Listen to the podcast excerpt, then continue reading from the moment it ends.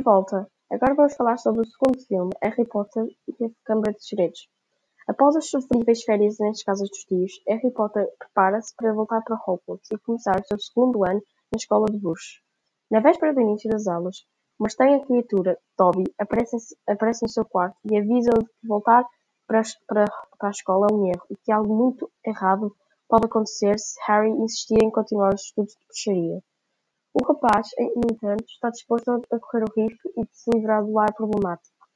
Nas, na Câmara dos Segredos, o Harry uh, percebe que a Chamber of a, Câmara dos Segredos. Ah, enganei. Chamber of Secrets. I can't say Chamber of Secrets.